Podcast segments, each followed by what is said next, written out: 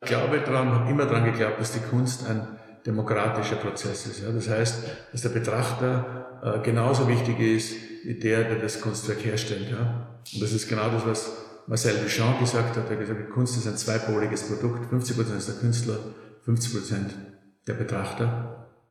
Wir haben ja äh, bekanntlich äh, überall in der Welt das Problem der Kunsterziehung. Also instinktiv weiß jeder Mensch, dass ein Mensch nicht lebensfähig ist ohne Kunst.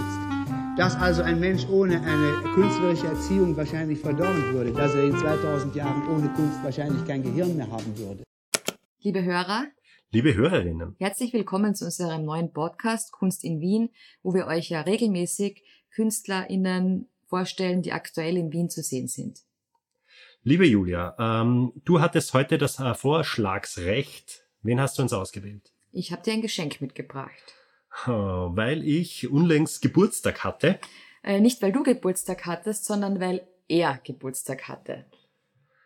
Du hast ähm, Gottfried Hellenwein ausgewählt, Richtig. der unlängst seinen 75. Geburtstag feierte und die Albertina widmet ihm zu diesem Anlass eine Einzelschau mit dem Titel Realität und Fiktion, kuratiert von Elsie Lana und diese Ausstellung ist noch bis 11. Februar 2024 zu sehen.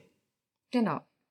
Und Julia, du hattest ja einige Schwierigkeiten mit seinem Werk. Ja, das stimmt. Ähm, sagen wir mal so, es gibt da so ein paar Bilder, die mich etwas verstört zurückgelassen haben.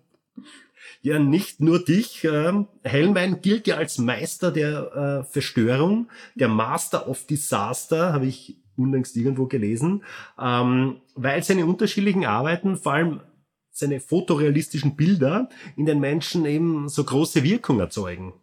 Genau, es sind eben Themen wie Gewalt, Schmerz, Krieg, Macht oder Ohnmacht, die sich durch sein Werk ziehen. Und zwar seit 50 Jahren konsequent zieht sich das wie ein roter Faden durch sein Werk, das sehr viel für Aufregung sorgt. Und dabei bedient er sich verschiedener Medien wie beispielsweise Fotografien, Performances, Installationen und jetzt auch dreidimensionaler Skulpturen.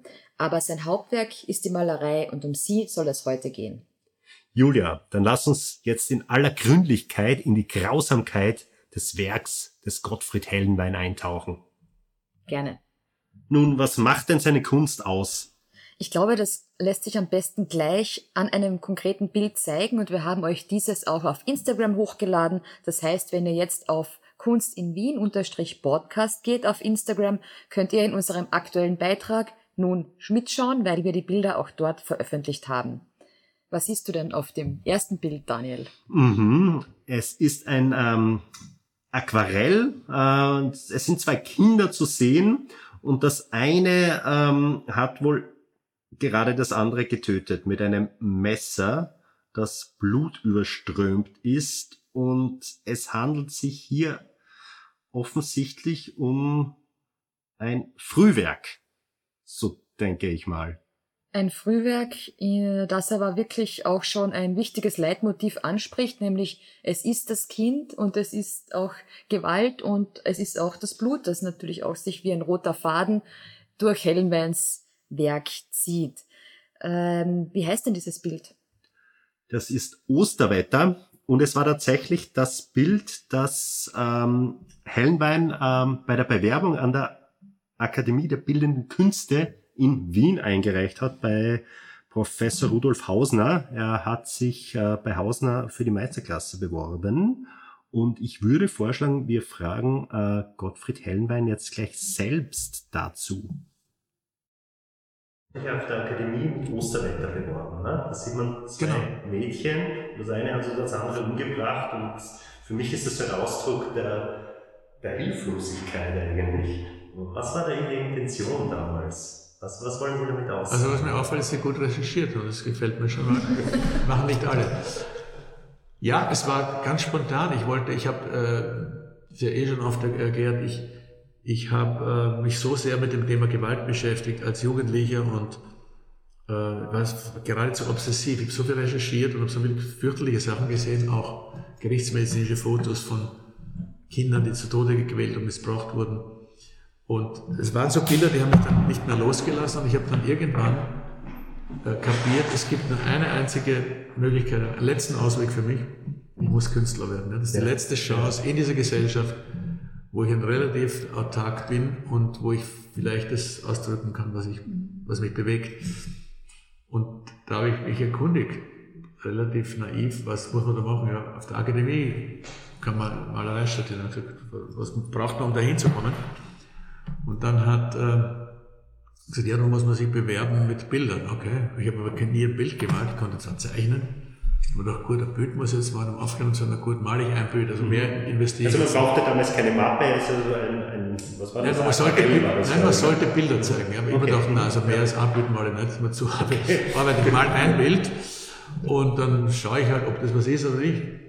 Und habe dieses Bild gemacht. Und ich habe nie, ich kann gar nicht erklären, warum ich das gemacht habe, ich habe nicht nachgedacht, es war kein Plan dahinter. Ich wusste in dem Moment, wo ich mir dachte, ich male ein Bild, dass es dieses Bild sein würde. Ja? Ich weiß nicht warum, keine Ahnung. Also es war tatsächlich so ein. Äh, es war völlig intuitiv. Ausdruck, ein, ja, es war intuitiv. Ja. Es war einfach mhm. ein Bild, das, das ich in mir hatte und das an die Oberfläche musste. Ja, ich kann es auch nicht anders erklären. Mhm. Und ich habe diese zwei Kinder gemalt, die wie, ein bisschen wie Puppen ausschauen, völlig gleich. Eines liegt blutüberströmt am Boden, das andere in der Messer in der Hand. Das heißt, äh, das habe ich gemacht. Ich habe keine Ahnung gehabt, ob das gut oder schlecht ist. Ich konnte, ich hatte keinen Vergleich. Bin dann zum äh, Professor Hausner gegangen, weil ich gehört habe, ist der einzige, wo man realistisch malen kann. Was abstrakt wollte ich nicht malen.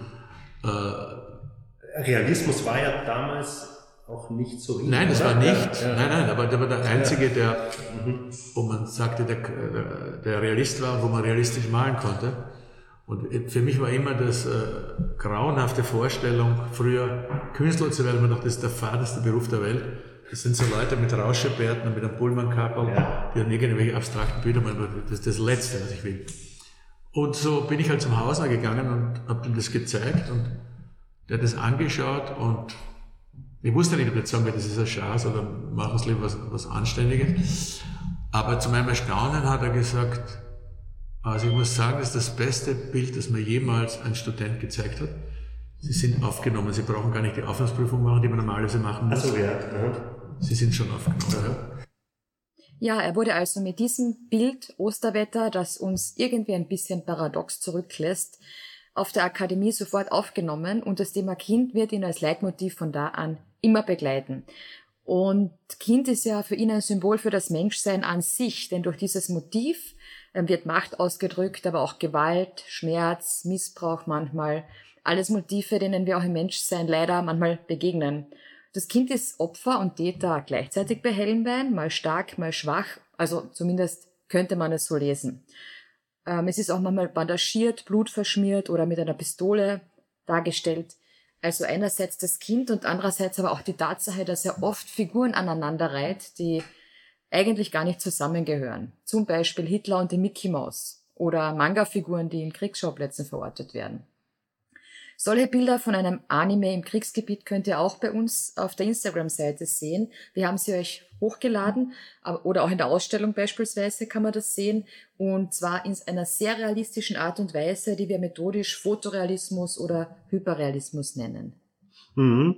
Für mich ist ja das Interessante dabei, dass er mit dieser Methode arbeitet. Äh, das sieht total realistisch aus, aber äh, man muss sagen, viel mehr an diesem ganzen Bild ist ja die Fiktion und Hellenwein selbst sagt, dass mindestens 50 Prozent des Werks eigentlich in den Köpfen äh, der Betrachter erst entsteht. Und das finde ich eigentlich auch so toll. Das finde ich ist das eigentlich Spannende an seinem Werk, weil es eben so was Starkes hat. Es hat Kommunikation, es hat dieses äh, interaktive Element, das für mich auch etwas Demokratisches ist. Es gibt eben ganz viele Interpretationsmöglichkeiten. Also jeder Mensch hat eigentlich eine eigene. Und ähm, die äh, vielen Rezipienten machen dann so ein Bild erst so richtig komplex. Ähm, und äh, für mich ist auch an seinen Bildern das Interessante, dass man bei ganz vielen eigentlich gar nicht eine klare Gewaltdarstellung sieht, sondern es ist vielmehr so, dass er eine Szenerie entwickelt und erst unser, uns, unsere Kontextualisierung führt uns zu dieser Angst, dass hier Gewalt, dass hier Unrecht äh, gerade am Entstehen ist. Und das mhm. macht für mich seine, seine Kunst sehr stark. Und äh, ist das Tolle dran, ja? Eigentlich ein sehr konstruktivistischer Zugang, würde ich meinen. Richtig, genau. Aber weil ich sehe schon, du bist ein Fan, das habe ich jetzt schon, so, schon bemerkt in deinen Ausführungen, aber nicht alle haben das so gesehen. Und äh, ich denke da an eine Geschichte eines Reporters der Presse, der ähm, gesagt hat, also diese Kunst sei entartete Kunst. Das hat der Reporter, glaube ich, nicht gesagt, aber es gab äh, in äh, Hellweins Geschichte sehr oft Aufregung und man wollte diese Bilder nicht sehen und ein Reporter der Presse hat ihn dann mal angesprochen und äh, meinte, diese Kunst sei verstörend und ließe ihn nicht schlafen und wir hören uns jetzt an, was Hellwein selbst dazu sagt. Gut, dann war ich dort und dann kam ähm, ein, ein, ein, ein Redakteur von der Presse, der konservativen Zeitung, die Presse, und hat gesagt, ah, Sie sind der Künstler, ja. Was Sie machen, ist geisteskrank und gestört, ja. Wissen Sie was, diese Bilder von diesen Kindern da, die kriege ich nicht mehr aus dem Kopf, ich, ich werde überhaupt nicht mehr los, ja. Und warum machen Sie das, ja? Und da habe ich gesagt, ich kann das schwer beantworten, warum ich das mache. Ich habe gesagt, darf ich Sie mal vorher was fragen? Ich beantworte das gern. Ja? Sag ich, waren Sie im letzten Krieg? Sag ich, ja. Sag ich, haben Sie Leute sterben gesehen? Sag ich, natürlich, das ist der Krieg. Sag ich, haben Sie auch selber getötet? Sagt er, vielleicht. Sag ich, können Sie deswegen schlafen? Sagt er, ja. War einfach Krieg. Ich sag, gut, und als Journalist kriegen Sie nicht manchmal Fotos und Material, das Sie gar nicht veröffentlichen können, weil das so grauslich ist? Sag ich, ja. Damals war das noch so, da konnte man bestimmte Sachen nicht zeigen. Hat er gesagt, ja, sage ich, können Sie deswegen schlafen? Wenn Sie sehen, wirkliche Opfer von Gewaltverbrechen? Ja, das ist mein Beruf. Sage ich, und da fiel mir auf, wie gesagt, interessant. Das, was Sie, das Bild, über das Sie gesprochen haben, ist ein kleines Aquarell auf Papier. Da sind ein paar Milligramm Farbe drauf, ja? mehr ist es nicht. Und es ist Fiktion, frei erfunden. Es ist interessant, dass dieses kleine Bild äh, ihnen nicht mehr aus dem Kopf geht und dass sie dann den Schlaf raubt, während wirkliche Gewaltverbrechen sie überhaupt nicht berühren. Ja? Und da ist mir auch bewusst geworden, dass das, was die Leute erregt bei meinen Bildern, nicht meine Bilder sind, sondern die Bilder, die sie in ihren eigenen Köpfen haben und zu verdrängen versuchen. Ja? Mhm. Also das war auch für mich, muss ich sagen, wieder ein Lernprozess. Ja? Und ähm, deshalb, um die Frage zu beantworten, war Kritik, äh, ist immer ein Teil meines, ich habe das nicht ausgesucht, ich wünsche es nicht direkt, aber ist ein Teil meiner Arbeit. Ich bin das gewöhnt, ich, ich wäre schockiert, wenn es plötzlich wegbleiben würde. Ja? Ja, das Stichwort Krieg, das führt uns auch schon zu einer sehr wichtigen Prägung in Hellmans Leben, der ja 1948 in die Nachkriegswelt hineingeboren wurde und sich da sehr schwer getan hat mit dieser Stimmung, die da herrschte und vor allem der Stimmung Kindern gegenüber. Er fühlte sich als Kind beispielsweise überhaupt nie ernst genommen und auch diese ganze Gewalt an Kindern war natürlich ein massives Thema. Schule hat er gehasst, dort hat er sich auch fremd gefühlt und eingeschränkt. Also keine sehr schöne Zeit. Er ist ja im ähm, Wiener Arbeiterbezirk Favoriten aufgewachsen, äh, war so ein bisschen ein Verulant, das hat er uns auch selbst im Gespräch erzählt. Äh, und er erzählt, glaube ich, in jedem Interview, dass so sein Aha-Erlebnis als Kind die Entdeckung der Charaktere Walt Disneys war und vor allem Donald Ducks. Ähm, diese äh, bunte Welt von Entenhausen ist für ihn so auch äh, die große Antithese zu dieser grauen äh, Nachkriegsgesellschaft, äh, die noch von diesen Nazi-Strukturen ähm, determiniert war in Wien. Und äh, er hat ja auch immer dieses kollektive Schweigen äh, angegriffen und äh, vor allem auch äh, sozusagen den Umgang mit diesen Tätern dieser Nazi-Diktatur. Und ähm, da möchte ich jetzt ganz kurz zitieren. Er hat einmal im Profil, für das er auch illustriert hat, sogar einen Brief veröffentlicht, der an den Wiener Nazi-Arzt Dr. Groß vom Spiegelgrund gerichtet war. Und er hat hier ein, ein Inserat geschalten im Profil und darin steht, äh, Lieber Herr Dr. Groß, wie ich mir Holocaust angeschaut habe, ist mir Ihre Stellungnahme im Kurier wieder eingefallen. Und da wir gerade das Jahr des Kindes haben, will ich die Gelegenheit ergreifen und Ihnen im Namen der Kinder, denen unter Ihrer Obhut in den Himmel geholfen wurde, herzlich dafür danken. Danken dafür, dass Sie nicht tot gespritzt wurden, wie Sie sich ausdrücken, sondern dass Ihnen das Gift lediglich ins Essen gemischt wurde. Herzlichst Ihr Gottfried Hellenwein. Er hat das dann noch mit deutschem Gruß unterschrieben. Ne? Also eine sehr suffisante, äh, äh, sarkastische Antwort auf diesen Umgang, den es damals eben gab mit den äh, Nazi-Verbrechern. Ja, eh die richtige Antwort meines Erachtens darauf. Und er hat da das äh, Profil äh, verwendet, weil er ja für große Massenmedien ja auch äh, illustriert hat. Ne? Er hat sehr viel für das Profil gemacht. Er hat äh, für den Spiegel illustriert, sogar für das Time Magazine. Und, und sogar für die Kronenzeitung.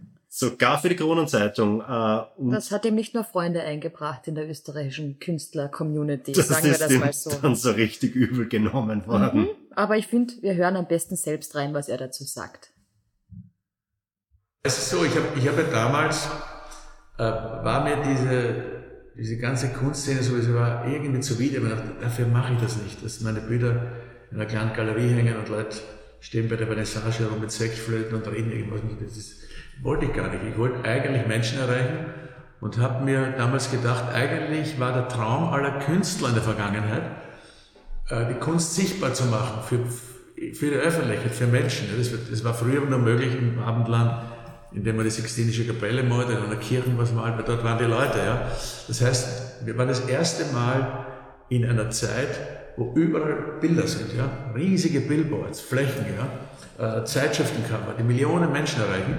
Und dann schaut man auf diese Bildflächen und sieht ausschließlich Werbung, wo irgendeiner irgendeinen Schatz verkauft. Da haben wir gedacht, das sollte eigentlich überall Kunst sein. Ja. Und dann haben wir gedacht, gut, ich, mir ist die Kunst denn eh zuwider. Ich wäre jetzt äh, äh, in der Szene Selbstmord begehen, nämlich das machen, was man wirklich auf keinen Fall machen darf. Das ist der eine Baum, von dem man nicht essen darf. Ja. Mhm. Bin zur Kronenzeitung gegangen und dachte, das will ich jetzt sehen, was passiert. Ich hoffe, dass alle Brücken hinter mir verbrannt sind. Und habe gesagt zur Kronenzeitung, ich möchte gerne den Hans Krankel machen. Das war damals der Held der Nation und diese, dieses äh, liebenswerte Österreich, das immer so zwischen Größenwahn und Minderwertigkeitskomplex ist. Haben Sie den auch bewundert, den Hans Kranke? Oder, oder ich bin kein Fußballer, ich bin ein völliger Anti-Gegner, aber ich habe gesehen, wie Österreich erleichtert war, dass diese, diese österreichische Fußballmannschaft, die ja sonst nicht so viel mitreden kann, den deutschen Riesen geschlagen hat. Und der Held war Franz Kranke, also Hans Kranke. Und darüber haben wir alle geredet die ganze Zeit. Ich als Nicht-Gegner fand das aber irgendwie, das hat mir gefallen, wie sie alle darüber freuen. Und ich gedacht, gut, und genau die male ich jetzt für, für die Kronenzeitung. Haben das dann vorgeschlagen. Die waren etwas erstaunt, aber haben es dann gemacht. Und das war so ein Tabubruch total. Ja. Und ich habe mir gedacht, das, was die Pop-Art begonnen hat, nämlich plötzlich sogenannte banale, triviale Objekte zum Kunstwerk zu erklären, in der Nachfolge von Marcel Duchamp, aber jetzt auf einer anderen Stufe, die Cola-Dosen und äh, die Suppendosen und die Colaflaschen und die Flagge und all. Das war der erste Schritt, das hat, fand ich schon faszinierend. Ich mir dachte, ich gehe jetzt einen Schritt weiter. Ja. Ich werde jetzt direkt nicht nur den Hans Kranke, sondern auch den Peter Alexander mal für die Grundzeit. Eben, es kam ja dann noch schlimmer, ne? sozusagen für... Peter Alexander, ein Weihnachtsengel habe ich gemacht, einen Franz Klammer und so weiter. Es war ein Inferno. Ja? Also die Künstler, Kunst hat mich gehasst, ich fand es wunderbar. Aber wenn ich auf der Straße ging, haben dann irgendwelche Leute gesagt, schau, da geht der Krankelmaler. Ja. also es war wunderbar, ich habe eh nichts zu verlieben, das ist eh scheißegal. Ich habe ich hab nie vorgehabt, äh, irgendwo in der Gesellschaft anerkannt zu sein oder irgendeinen Status zu haben. Ich glaube, dass es auch für Kunst tödlich ist, zu sehr sich von der Gesellschaft umarmen zu lassen, was für viele schwer ist, wenn man anfängt, Orden zu kriegen und Auszeichnungen, äh, erdrückt das meistens das, was kreativ ist. Ja, das, die Gefahr bestand bei mir nie. Ja, das stimmt. Also diese Gefahr besteht wirklich nicht, sondern im Gegenteil wird ja jede Aussage Hellenweins doch eher mit Argusaugen beobachtet. Er äußert sich sehr oft zu aktuellen gesellschaftlichen Geschehen in der Welt und zur Politik. Mhm. Würdest du ihn eigentlich als einen politischen Künstler bezeichnen? Ähm, ja, ähm, er selbst würde wahrscheinlich jetzt antworten, zumindest hat er uns das ja auch so gesagt, dass es nicht die Aufgabe der Kunst ist, politisch zu sein oder dort eine Antwort zu finden. Ich würde aber behaupten, seine Werke sprechen eine ganz andere Sprache. Also man merkt, wenn man mit ihm redet, einerseits, dass er sehr viel politisch auch bringt, aber andererseits sieht man ja auch seinen Werken, wenn man die interpretiert, dass das eine absolut politische Aussage äh, beinhaltet immer wieder. Mhm, das stimmt natürlich. Allein wenn ich mir jetzt der Wien anschaue, äh, da gibt's einige Kunstinstallationen oder gab's einige Kunstinstallationen im öffentlichen Raum, die einen sehr starken politischen halt hatten. Etwa 2008 in der Nähe des Naschmarkts, wo es eine riesige Fotoinstallation gab, äh, die eben damals schon auf die Problematik der Klimakrise hinwies. 2008 gab es dann am Ringturm eine große äh, Fotoinstallation, die das Thema Krieg und Terror thematisierte. Ähm, die sich erinnern können, da stand ein äh, Mädchen mit einem Maschinengewehr im, Zentrum dieses Werks. Ja, und weil wir schon bei Themen wie Krieg, Terror, Gewalt sind, es ist ja auffallend, dass Hellman sich sehr stark mit dem Pazifismus auch befasst. Er hat unter anderem das Manifest für den Frieden von Sarah Wagenknecht und Alice Schwarzer unterschrieben, das sich damals gegen die Waffenlieferungen in die Ukraine gerichtet hat. Hm, also das war dieses äh, äh, Manifest, dieser Brief, äh, geschrieben, unterzeichnet von deutschen äh, linken Intellektuellen. Äh, da fällt mir jetzt ein, Intellektuelle sind, glaube ich, meistens links, aber egal. Ähm, im Endeffekt, diese, diese Bewegung ist ja auch sehr stark damals angegriffen worden für diese pazifistische Haltung. Genau, muss man dieser dazu Brief sagen. wurde von vielen Seiten sehr stark kritisiert und die Personen, die das unterschrieben haben, natürlich auch angegriffen oder die ihn geschrieben haben. Mhm. Aber angegriffen wird Hellenwein ja ganz stark von der Vogue-Bewegung, wie er es bezeichnen würde, die ihm fehlende Political Correctness in der Sprache vor allem vorwirft ja, politisch korrekt ist Hellman äh, definitiv nicht, das würde ich jetzt auch sagen. Oder ich würde sagen, er hält da relativ wenig davon, ne, von dieser, äh, von den Ausformungen der politischen Correctness. Ja, ich, ich sehe das natürlich ein bisschen anders, das wird dich nicht überraschen, weil ich schon finde, dass Sprache auch Fakten schafft. Ja, ich glaube, dass, ähm, dass der Hellman da vielleicht auch ein, wieder in einer Linie ist mit äh, Sarah Wagenknecht, mhm.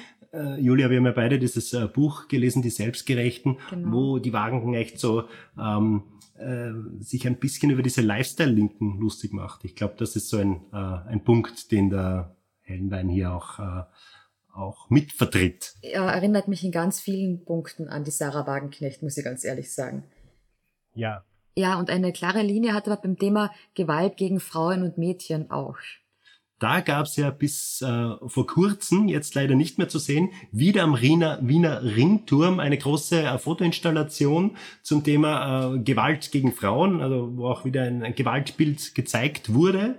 Äh, was ich interessant fand, äh, man musste da auch diesmal gegen Gewalt unten dazu schreiben. Also ich nehme an, das kam sozusagen von der Wiener Städtischen, die da die Immobilie für diese äh, Aktion zur Verfügung gestellt hat, dass die Leute das nicht falsch verstehen. Genau, er hat uns ja auch gesagt, dass das nicht seine Idee war, aber dass das eben sein musste, um dann nicht etwas wieder in den falschen Hals zu bekommen. Mhm. Und auch dieses Bild haben wir euch auf Instagram gestellt und was Helen Wein zum Feminismus generell sagt, haben wir ihn auch selbst gefragt. Und deshalb muss ich sagen, ich bin äh, äh wirklich ein fanatischer äh, Feminist, weil auch aus egoistischen Gründen. Ich will in einer Gesellschaft leben, wo mehr Spaß ist. Außerdem wenn man, Sie müssen mal vorstellen, durch das, die ganze Menschheitsgeschichte, diese tausend Jahre, Frauen immer ausgeschlossen waren von, den, äh, von Kreativität, von, von äh, einem Beitrag, intellektuellen Beitrag, was der Menschheit entgangen ist an Kreativität und an wissenschaftlicher Leistung, ja, ist enorm. Das kommt noch dazu, ja. Da muss ich jetzt gar kein Idealist und Moralist sein. Äh, wenn ich mir anschaue, äh, Madame Curie als Beispiel. Ja. Ab dem Moment, wo Frauen erlaubt war, dass sie auch forschen dürfen und akademisch äh, sich tätig, hat die sofort auf der Stelle mehr Nobelpreise eingesammelt in verschiedenen, alle anderen zusammen. Ja. Ähm, und, und, und ich muss sagen, wenn man sich umschaut, deswegen gibt es ja auch eine MeToo-Bewegung, gibt es ja nicht wegen nichts, dass wir immer noch kämpfen drum und dass wir haben es immer noch nicht geschafft. Ja. Das heißt, die Idee, dass wir alle gleichberechtigt sind, unabhängig von dem Geschlecht oder von sonst irgendeinem Attribut, uh, so weit sind wir noch lange nicht. Ja. Und also dafür muss man kämpfen und darf niemals aufhören, dafür zu kämpfen. Wir haben ja schon ein bisschen darüber gesprochen, aber ich finde, wir sollten uns trotzdem noch über das wichtigste Motiv, das Thema Kind bei Hellenwein unterhalten. Zum, warum wählt er überhaupt Kinder und warum speziell auch Mädchen? Mhm. Er sagt ja, das Kind ist ja für ihn auch ein Symbol des Menschsein an sich. Also auch mhm. diese, diese äh, Entrücktheit der äh, Kinder findet er so interessant dabei. Genau, und was wir auch rausgehört haben bei ihm ist ja die Tatsache, dass er immer beschreibt, wie Kinder in ihrer eigenen Welt leben, die für sie vollkommen stimmig ist. Also die nicht nur leicht autistisch manchmal ist, sondern auch die eine hohe Fähigkeit hat zur Imagination.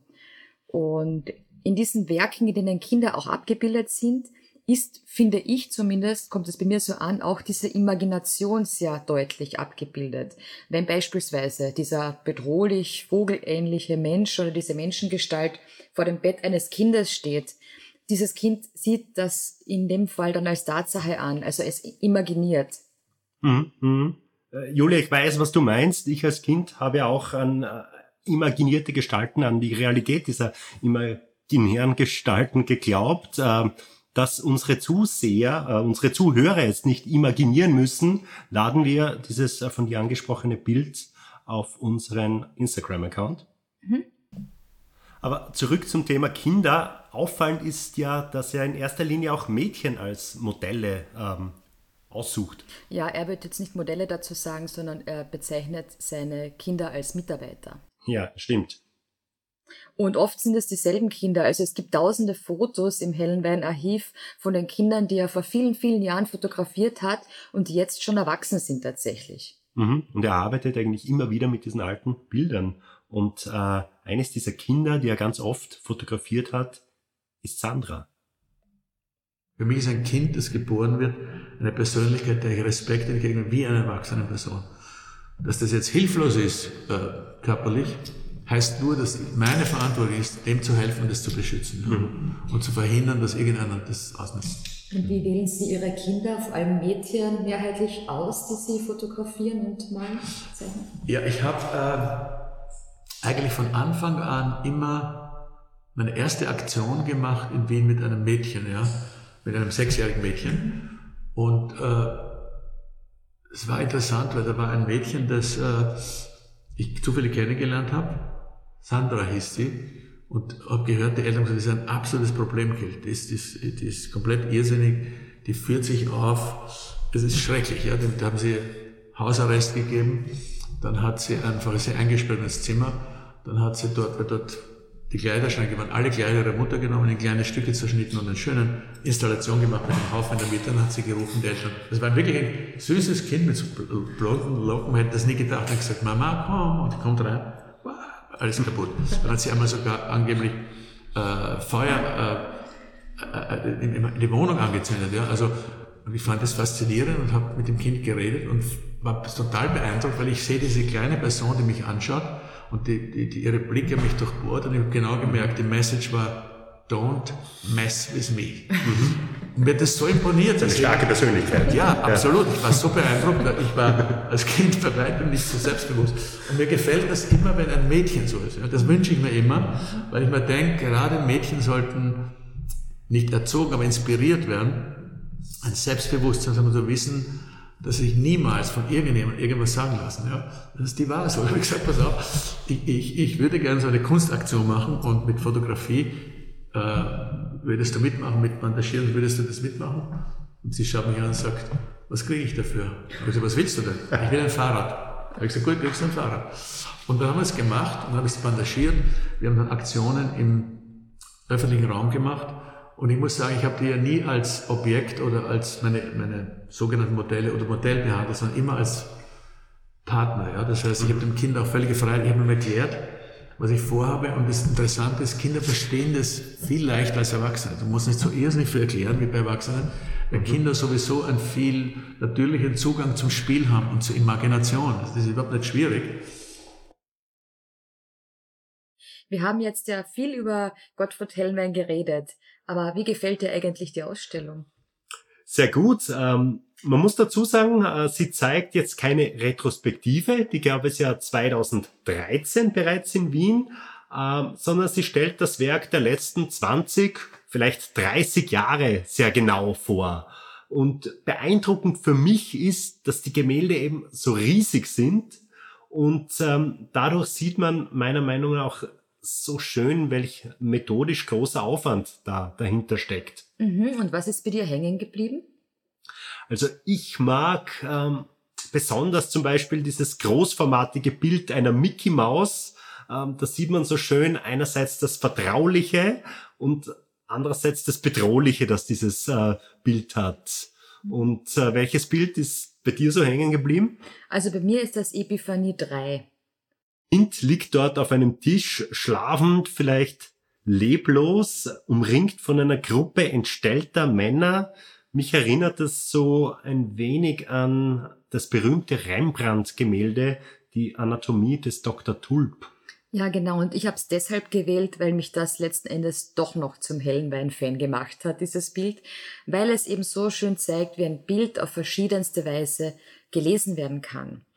Während die einen zum Beispiel eine drohende Gewaltszene darin sehen, sehen andere wiederum die Männer, die um ein Kind stehen und deren Gesichter entstellt sind. Und das kann natürlich auch theoretisch Mitleid mit diesen Männern bewirken, als arme Figuren und das Kind als einzig unversehrtes Wesen vielleicht als stark darstellen. Und ich finde, dass dieses Bild so paradigmatisch für so viele Bilder Hellwein steht und einfach wirklich ein sehr gutes Beispiel dafür ist, wie wir uns die Welt in der Betrachtung eines Bildes immer wieder neu imaginieren können. Und auch dieses Bild stellen wir euch auf Instagram. Dann bleibt mir noch euch fürs ähm, Zuhören zu bedanken und die Quellen zu nennen. Das war einerseits ähm, ein relativ umfangreiches, dickes Buch von Dimitrio Paparoni namens Hellenwein, The Epiphany of the Displaced. Und dann den, das Buch zur Ausstellung äh, einfach und schlicht Gottfried Hellenwein, herausgegeben von Elsie Lana, der Kuratorin, und Klaus Albrecht Schröder, dem Direktor der Albertina. Ähm, auch ein sehr guter Bildband zum Werk von Gottfried Hellenwein. Und natürlich unser langes Interview, das wir mit Gottfried Hellenwein in seinem Wiener Archiv führen durften und das ihr hier in zwei Wochen exklusiv anhören könnt. Ja, wir hoffen, die Folge hat euch gefallen, vielleicht Lust auf die Ausstellung gemacht. Folgt uns gerne auf Kunst in Wien unterstrich Podcast und lasst, wenn möglich, auch eine gute Bewertung da, wo ihr uns auch immer hört. Das würde uns wirklich helfen und freuen und ansonsten lasst euch nicht mundtot machen und bis zum nächsten Mal.